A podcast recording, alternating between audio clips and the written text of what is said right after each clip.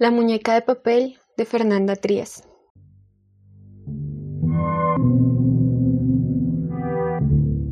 Le había comprado una muñeca de papel.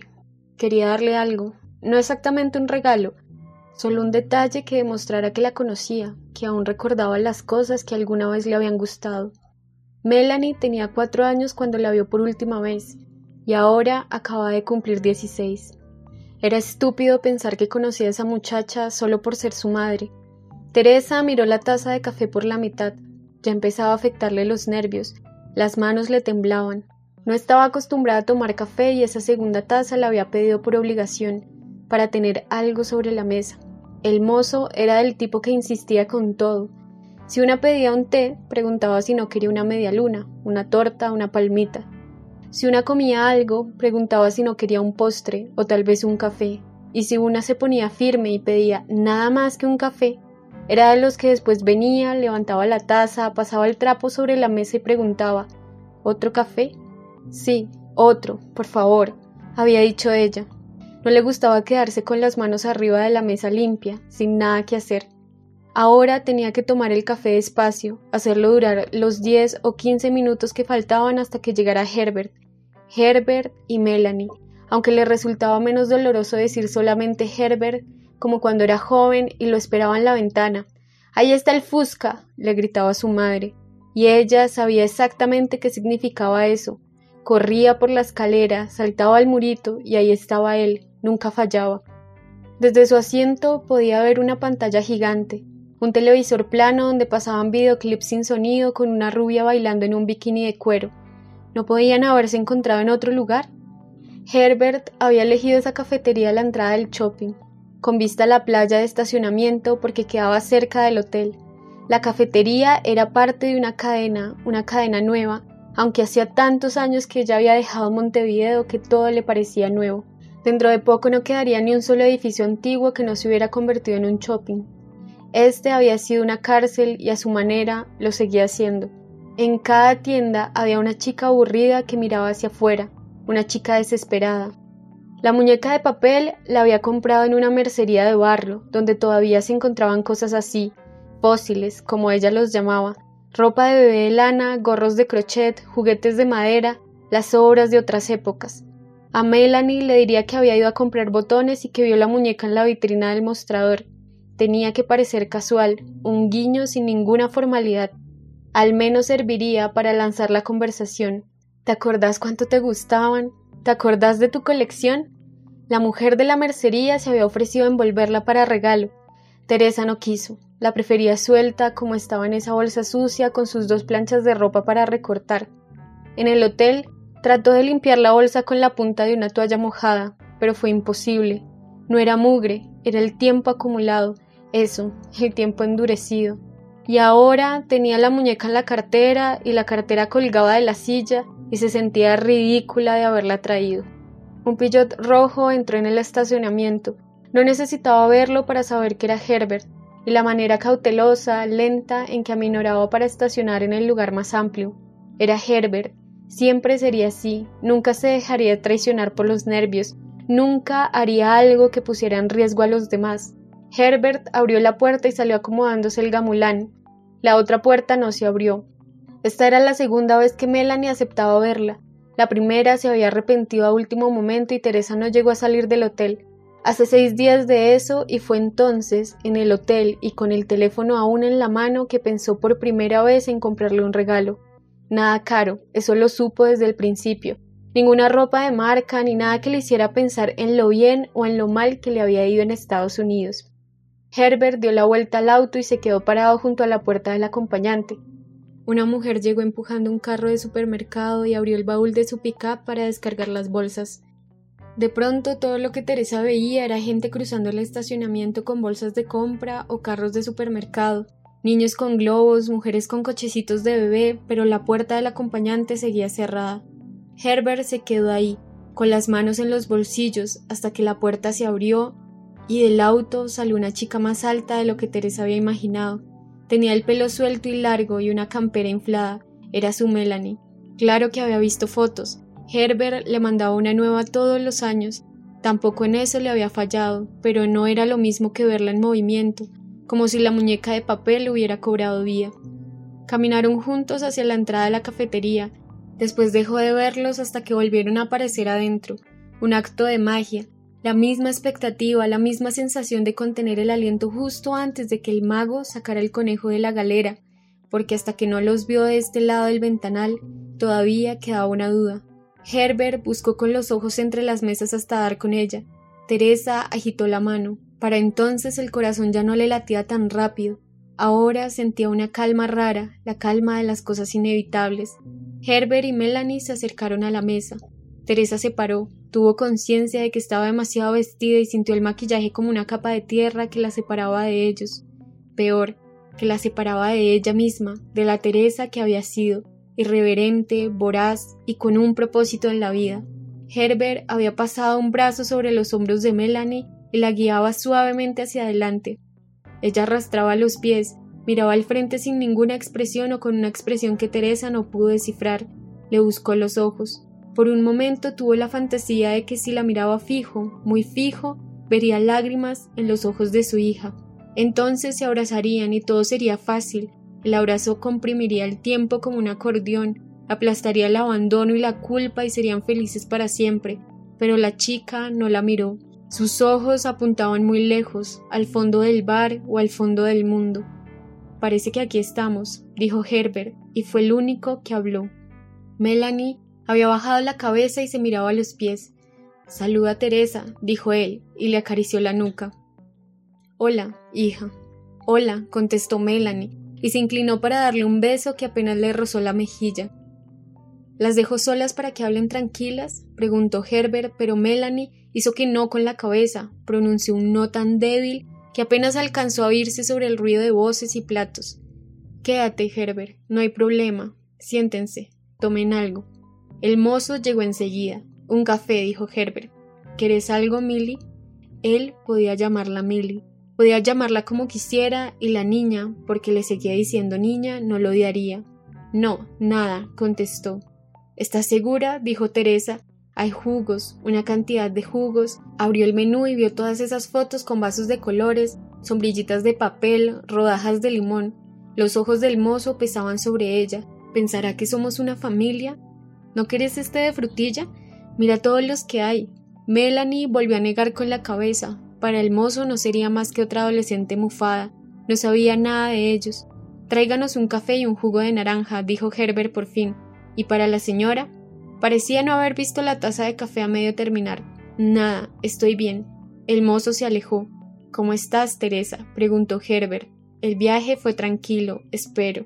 Sí, dijo ella, y olvidó responder a su pregunta, la habitó más bien, porque ni en un millón de años podría haber explicado cómo estaba, la incomodidad que sentía, y Herbert era tan caballero, se veía bien, elegante, los años se le notaban en la cara y en el pelo canoso, pero de cuerpo seguía igual, delgado y seco. Por un momento reconoció la punta de un sentimiento mezquino que ella creía olvidado, y tuvo que frenar el impulso de tirar de esa punta para no desenrollar el rencor como una madeja interminable. No tenía derecho a sentirse así. Si nunca había logrado existir al lado de Herbert, si Herbert la aplastaba con su dignidad, era problema suyo. Envidia, pensó. Herbert, el médico reconocido, ella una joven recién graduada. Melanie se retorcía los dedos como si intentara tejerlos en punto de trenza. Estás alta, dijo Teresa. El mozo llegó con las bebidas. El jugo traía una pajita envuelta en un papel blanco. Melanie agarró el vaso y lo acercó al borde de la mesa. Sacó el papel de la pajita y lo arrugó.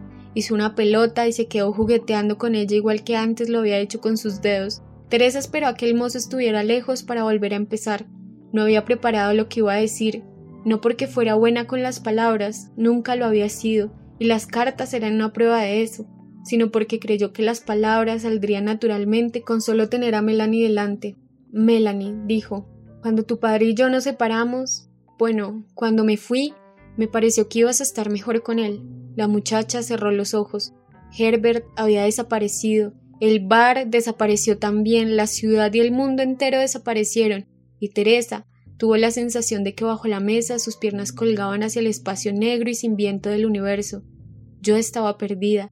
Estuvo a punto de decir, y sintió horror de sí misma. Estaba diciendo todo lo contrario de lo que siempre había dicho en sus discursos imaginarios.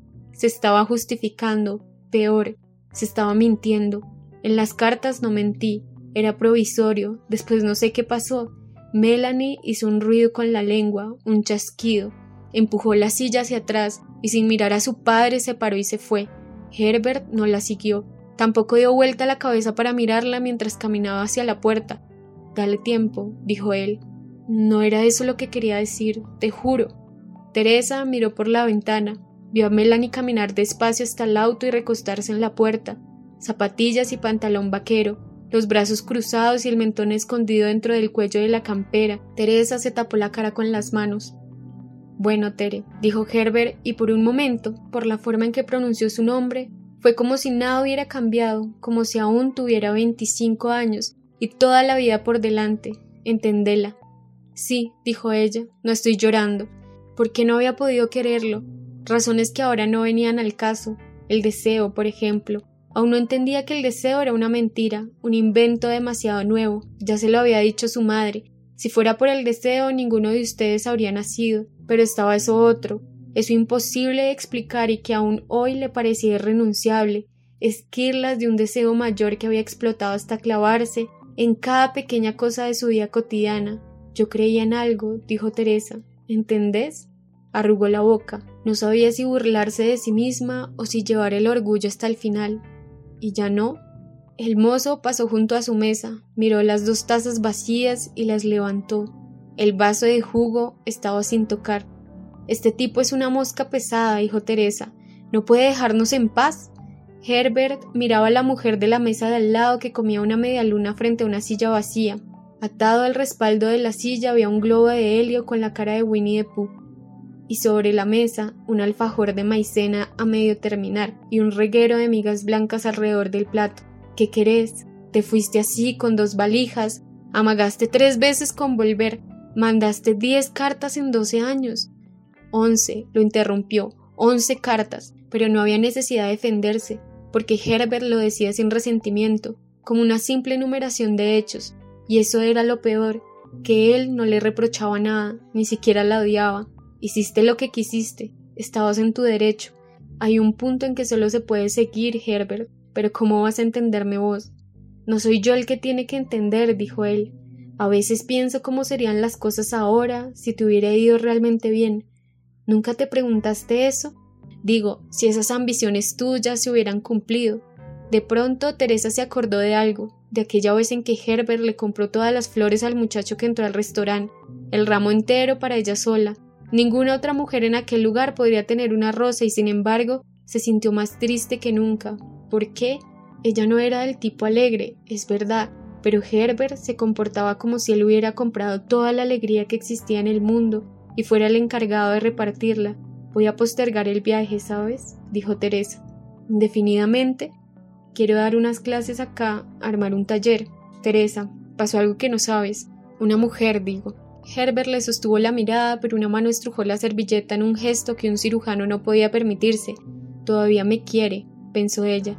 Un segundo antes, la servilleta había sido una ala tensa e inmaculada en la mano de Herbert.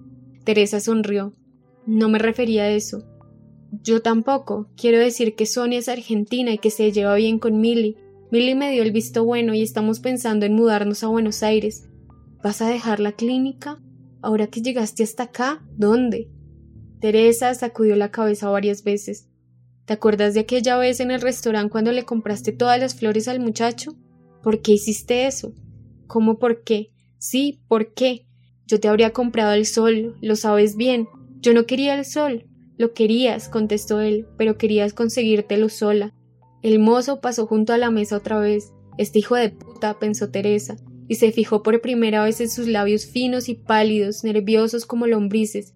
Tráigame otro café, le dijo y volvió a mirar a Herbert. Así que a Buenos Aires, ni te acordaste de Melanie mientras vivías tu vida, y ahora querés arreglarlo con un taller para jubiladas. Arte textil, ¿ves? ¿Vos pensás como las mujeres de tus amigos? ¿También vas a pedirme que te borde un almohadón? ¿Por qué no lo hiciste hace doce años y nos ahorrábamos todo esto? Tu hija está fuera, sola, y vos me hablas de arte. Hacía frío, no adentro del bar sino fuera. Era fines de abril, pero ya hacía frío. Teresa pensó que Melanie tendría las manos heladas. El viento se embolsaba en aquel estacionamiento. miró por la ventana. Todavía estaba a tiempo, podía levantarse y salir, podía hacer algo. El mozo apoyó el café en la mesa. Teresa levantó la taza y lo tomó de un solo trago. Sabía perfectamente que lo hacía para lastimarse, para reventarse el estómago, para que Herbert pensara. Antes no tomaba café. Mejor anda, dijo Teresa, y apoyó la taza en el platito. Debe estar helada. Perdóname, no tendría que haberme puesto así. Anda, repitió, y sin querer volvió a pensar en el episodio de las flores. Herbert se paró y buscó la billetera en el gamulán.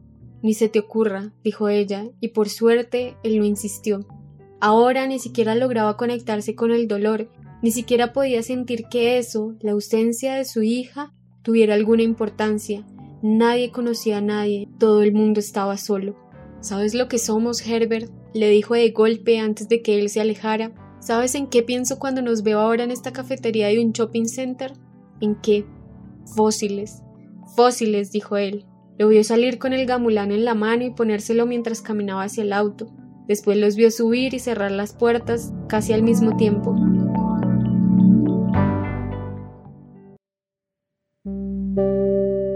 Recién entonces se acordó de la muñeca de papel, manoteó la cartera y salió corriendo del bar. Al abrir la puerta, el frío le pegó en la garganta. Corrió por el estacionamiento como pudo y se odió a sí misma por haberse puesto tacos. Herbert no la había visto, eso era seguro. Ya había salido en marcha atrás entre los dos autos y avanzaba lentamente hacia la calle.